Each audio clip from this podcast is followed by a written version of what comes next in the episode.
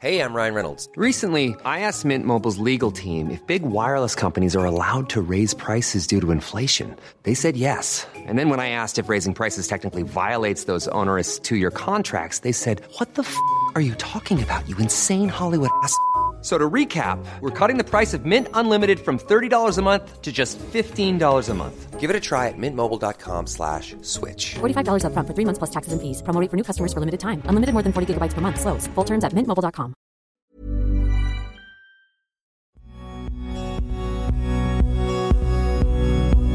Bienvenidos a una edición más de Periodismo en Riesgo, un podcast de la Sociedad Interamericana de Prensa, donde analizamos todo lo que tiene que ver con las informaciones periodísticas y su devenir en Iberoamérica. Yo soy Alejandro Jiménez y el día de hoy tenemos una plática con Eduardo Tessler, un consultor brasileño de medios que nos dará su visión sobre el periodismo que va a surgir después de esta pandemia. Los medios de comunicación en el mundo y particularmente en América Latina venían sufriendo una crisis económica de su modelo de negocios y que ahora con el COVID y la crisis del coronavirus pues se ha acentuado y se creó la tormenta perfecta. Y sin embargo también Eduardo nos hablará de todas las oportunidades que existen hacia adelante en nuestra actividad periodística. Periodismo en riesgo. Una aproximación a las amenazas que nublan el quehacer informativo. Presentado por la Sociedad Interamericana de Prensa. Una producción de Organización Editorial Mexicana.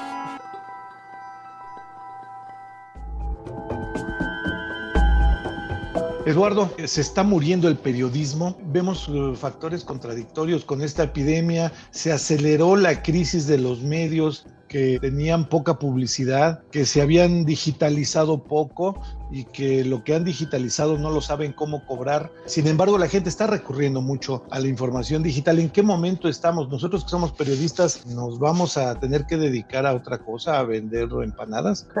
La parte mala es todo lo que has dicho una aceleración de, empresas que no supieron desarrollar, que no supieron sobrevivir, reinventarse a tiempo, pero esa es la parte mala. La parte buena es que el buen periodismo, lo que va a pasar y lo que está pasando es que el buen periodismo está más de moda que nunca. O sea, nunca ha sido tan importante hacer buen periodismo para sobrevivir, para hacer algo distinto. El buen periodismo no significa muchas veces ser el más rápido, pero es, es ser el más creativo.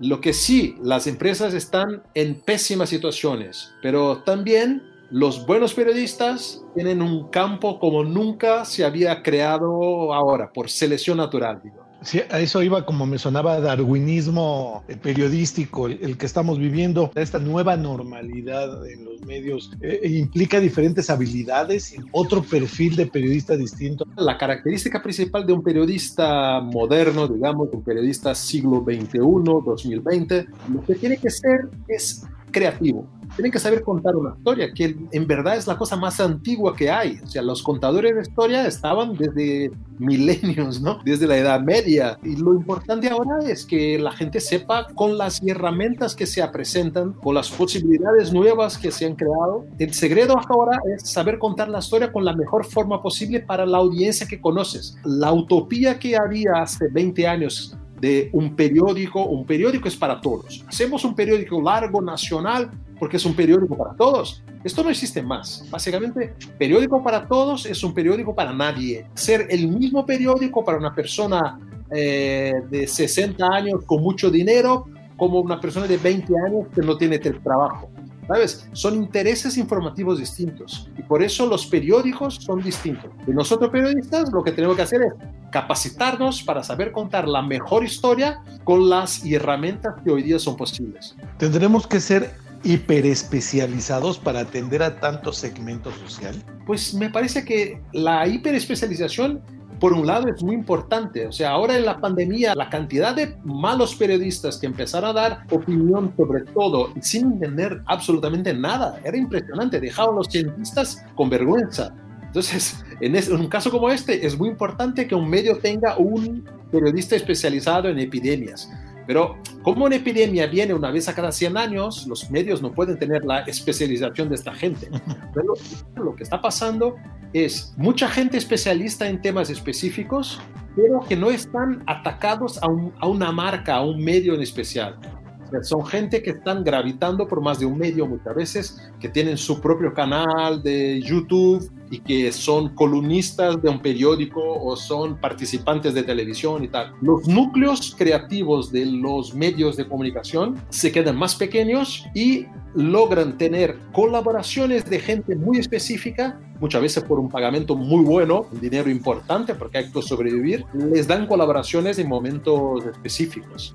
Más o menos es así que te está diseñando la nueva realidad de negocios de los medios. En Estados Unidos se está dando el caso de que en periodismo deportivo están contratando especialistas por temporadas, es decir, no toda la temporada de fútbol americano, toda la de béisbol, porque no dura todo el año. ¿Es algo así el modelo? Claro, el de fútbol sabes que no dura todo el año, pero que todos los años hay, algunos meses por año. Claro, una epidemia como la que estamos viviendo es la última fuerte con este tamaño hace 100 años. No es una cosa que los medios en general tienen, pero hay que tener el contacto para que tengas alguna referencia informativa. Acá en Brasil, donde vivo, ahora mismo la persona más calificada para hablar del COVID, de joven tendrá 40 años, que se expresa muy bien, tiene una formación periodística también, su rol es bioquímico, se llama Aquila Yamarino, y él se quedó como la referencia informativa. De repente tenía un blog y abrió un canal de YouTube y tenía más de un millón de visualizaciones a cada vez que hacía sus lives. Y este tipo se quedó la referencia, de verdad. Bueno, de repente era entrevistado por todos como referencia, tengo que ganar el dinero también. Folha de São Paulo, el diario, lo fichó como especialista en el COVID por el periodo que dura la epidemia. Está trabajando una vez por semana, escribiendo notas muy importantes, diciendo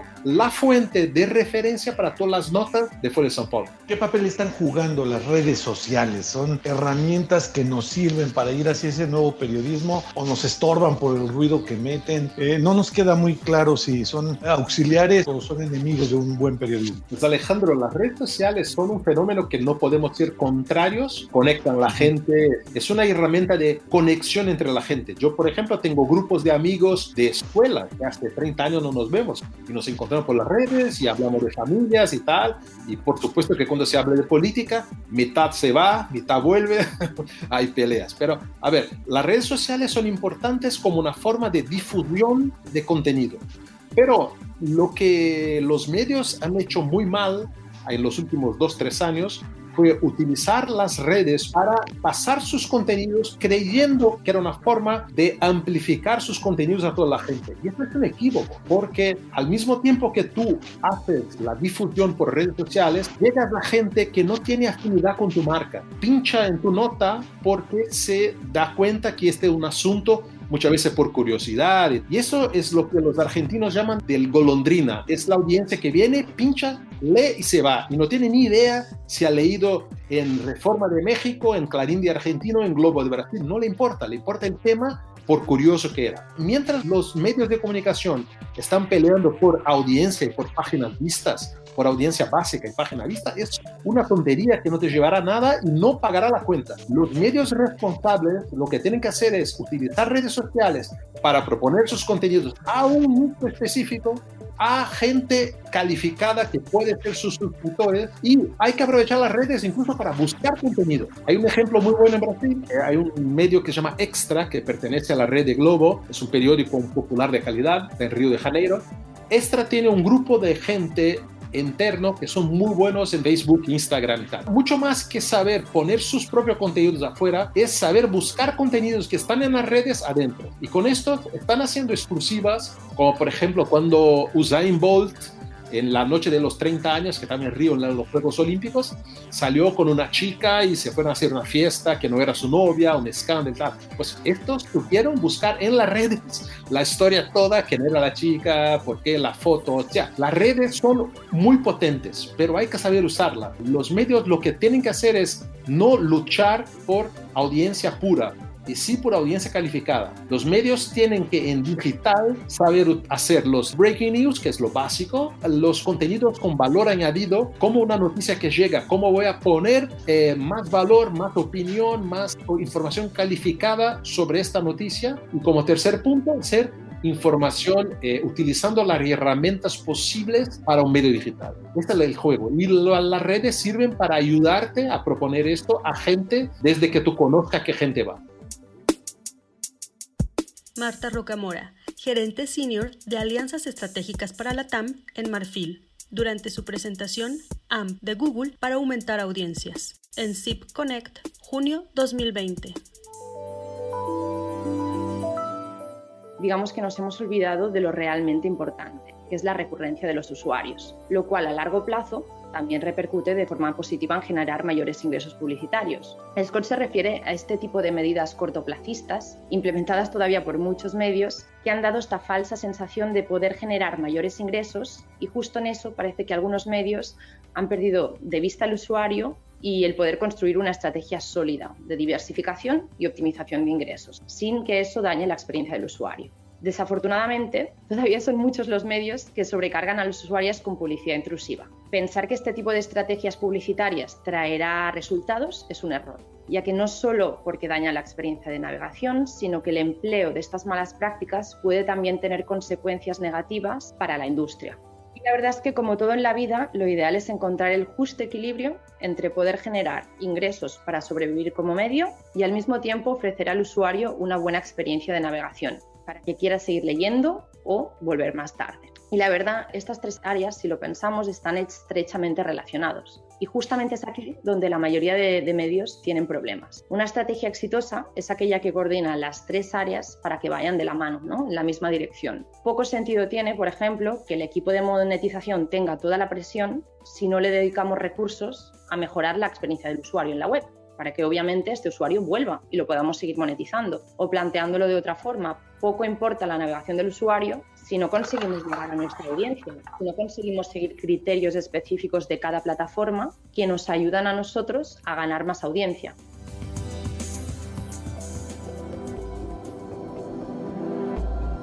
Usar mucho inteligencia de datos, ¿no? Para segmentar, para buscarlos, para reportear incluso las redes, ¿no? Como dicen. Eh, eso es, es muy importante. Sabe que yo, yo por mi trabajo voy mucho a redacciones y compañías de medios. Hay muchísimas que tienen informaciones retiradas de Charbit o incluso de, de Google Analytics, que es gratis, pero no saben qué hacer con las notas. Entonces, vas a una reunión de temas y empieza con el tipo digital que dice las cinco notas más vistas de ayer y dice, y esto no tiene ningún sentido, porque las notas más vistas de ayer pueden que sean notas de un actor que salió con la cantante y tienen un romance y te importa para los golondrinas, pero no para la gente calificada que te puede suscribir. Hay que tener un poco de inteligencia de datos, como decías tú, o sea, inteligencia por detrás de los datos, análisis de los datos, para decir a la gente qué significa eso, ayudar a los periodistas a darle una hoja de ruta. Julieta Shama, directora de News Media Partnership Latam de Facebook, sugiere varias herramientas para el nuevo periodismo en Zip Connect, mayo 2020 hicimos una alianza con Storyful para hacer un entrenamiento de cómo asegurar que el contenido que se levanta de redes sea confiable, cómo hacer el proceso de chequeo y el, paso a paso de, de, esto, siempre relacionado con la pandemia también tuvimos eh, la posibilidad de continuar nuestra asociación con el Centro Internacional para Periodistas, en este caso desarrollando un video accelerator eh, para COVID. Si no conocen lo que es un video accelerator, es un programa que ya tiene más de, diría que casi dos años, que lo que busca es apoyar en medios, en acelerar sus estrategias a diferentes niveles, en este caso en particular es en la producción de videos y yendo más a fondo en videos en un contexto donde tocó producir desde casa o sigue tocando producir desde casa. Entonces hicimos una serie de cuatro webinars donde en cada webinar eh, a cargo de algún referente eh, exploramos, por ejemplo, eh, la entrevista como género cuando hay que producir la distancia, edición de videos usando aplicaciones en los teléfonos, storytelling móvil, cuando no hay cámaras o cuando no hay un estudio. También hicimos un trabajo a toda velocidad en la adaptación de productos y el lanzamiento de nuevos productos que puedan servir para sus coberturas, pero también para su trabajo eh, durante este momento eh, tan difícil y complicado que nos, que nos está tocando atravesar. Uno de ellos eh, tiene que ver con live, creo que no, no debe haber redacción que no haya hecho un live en la última semana, tanto en Instagram como, como en Facebook. Eh, esto nos llevó a tener que mejorar los productos y una de esas mejoras fue Video Producer. Para los quienes no lo conocen, es una herramienta que Facebook puso a disposición de todas las páginas y que lo que busca es darle un marco más profesional en esos lives, como por ejemplo poder sumar sobre impresos, poder sumar la posibilidad de conectar cámaras profesionales. Una vez más, no piensen que se los perdieron, estos eh, webinars están posteados y los pueden ver en cualquier momento y compartir con sus equipos. En este papel del periodismo de la nueva normalidad post-COVID, eh, ¿qué papel juegan los políticos? Porque estamos viendo que están en lucha los políticos latinoamericanos, Trump, Putin, contra los medios, contra las redes que ahora los están censurando, que están mencionando que sus informaciones son engañosas. ¿Hasta qué punto los medios tienen que luchar contra sus propios demonios internos y además con los políticos? La gran verdad es que Trump con su staff han descubierto una forma de llegar a mucha gente con media verdad, con verdades que son definidas por él propio. Ya veces que la verdad no es verdad y durante la pandemia, hace un mes, él un día dijo que era muy importante tomar detergente, sabones, no sé qué poner en el cuerpo. La gente se mató porque han puesto eso. O sea, creas un universo propio, una gente tuya con fronteras que no permiten que gente que piense distinto esté en el mismo grupo tuyo, los clusters. Para esta gente que te cree como líder, sin duda, puedes decir a esta gente lo que te apetezca. Y, la gente te cree. Entonces, Trump con su gente, con Steve Bannon, básicamente, que es un gran publicitario eh, digital, esta gente descubrió un medio de, básicamente, entre comillas, engañar a la gente. Podría ser utilizado de buena onda, pero la verdad es que está utilizando de mala onda. Esto se creó una nueva verdad y es un peligro eso. Los políticos que dominan esto, que saben utilizar, lo hacen muy bien. En Brasil ahora está pasando igual, tenemos un presidente que fue elegido también por eso, que es un seguidor de Trump, y lo que está pasando ahora es que el Congreso Nacional está investigando lo que llama la Comisión de Inquérito de las Fake News. De tantas informaciones falsas que salieron a toda la gente, se está investigando eso para dar una forma de, basta con eso, demasiado. Eduardo, finalmente, entonces tu conclusión no es que los periodistas no tenemos que cortarnos las venas ni cerrar el negocio, sino reconvertirnos, reinventarnos. Pues te digo, mm, divido en dos esta respuesta. Las compañías de medios, los diarios, radios, televisiones, puros digital, nativos digitales, todo este tienen sí que pensar en un mundo que la lógica de negocio no es la misma como era antes, que se vendían publicidad a toda la gente y ponían precio y 80% de descuento. El nuevo modelo es que los anunciantes tienen otras formas de llegar a la gente. Entonces nosotros tenemos que tener en cuenta, como hace New York Times o The Guardian, que hay dinero de la gente, de la audiencia que puede pagar la cuenta. Tenemos que tener inteligencia, creatividad para hacer un producto tan bueno, tan indispensable que la gente tendrá que pagar por él, digitalmente, papel o lo que sea. Es imposible básicamente solo cerrar tu sitio y decir, ahora la gente tiene que pagar, como los paywall meter. Funciona si tienes un valor muy alto que la gente estará dispuesta a pagar. Sin eso, olvídate poner un paywall y cobrar de la gente es nada, es, es, es a tirar tu negocio por la ventana. La gente sí tiene que reinventarse, de pensar en qué mundo están y tiene que producir un contenido tan bueno que la gente tendrá ganas de pagar para tenerlo. Bueno, este es un punto. La otra mitad es nosotros periodistas, ¿qué tenemos que hacer? Es verdad que Sudamérica ha formado, ha creado una, un ejército de periodistas de verdad ha estado más grande que el tamaño del mercado para periodismo.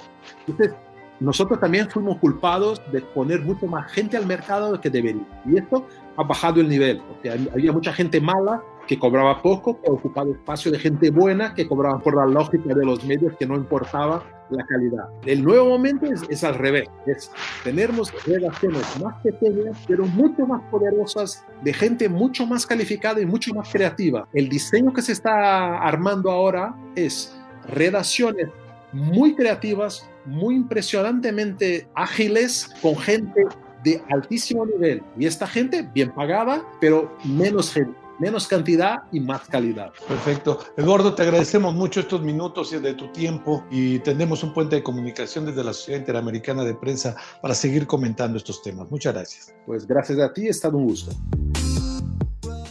Y bueno, pues así, la opinión de un experto sobre medios de comunicación impresos y digitales, de lo que está sucediendo en Iberoamérica y de lo que tiene que suceder necesariamente después de esta pandemia con nuestra prensa, con nuestros noticieros de radio, de televisión.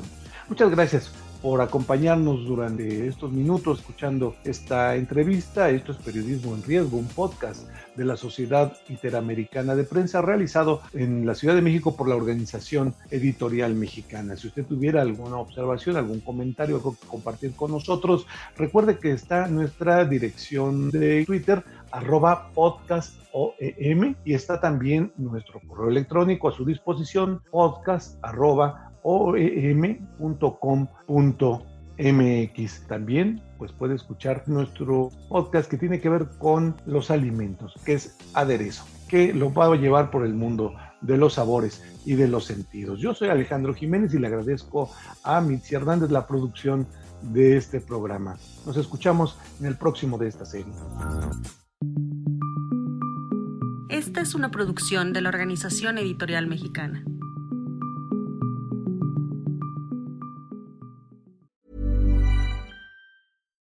Would you like to look five years younger? In a clinical study, people that had volume added with Juvederm Voluma XC in the cheeks perceived themselves as looking five years younger at six months after treatment. Look younger, feel like you. Add volume for lift and contour in the cheeks with Juvederm Voluma XC. Reverse signs of aging by adding volume to smooth laugh lines with Juvederm Volure XC. For important safety information and to find a licensed specialist, visit juvederm.com. That's J U V E D E R M.com. Not for people with severe allergic reactions, allergies to lidocaine, or the proteins used in Juvederm. Common side effects include injection site redness, swelling, pain, tenderness, firmness, lumps, bumps, bruising, discoloration, or itching. There's a risk of unintentional injection into a blood vessel, which can cause vision abnormalities, blindness, stroke, temporary scabs, or scarring. Talk to a licensed specialist to find out if it's right for you.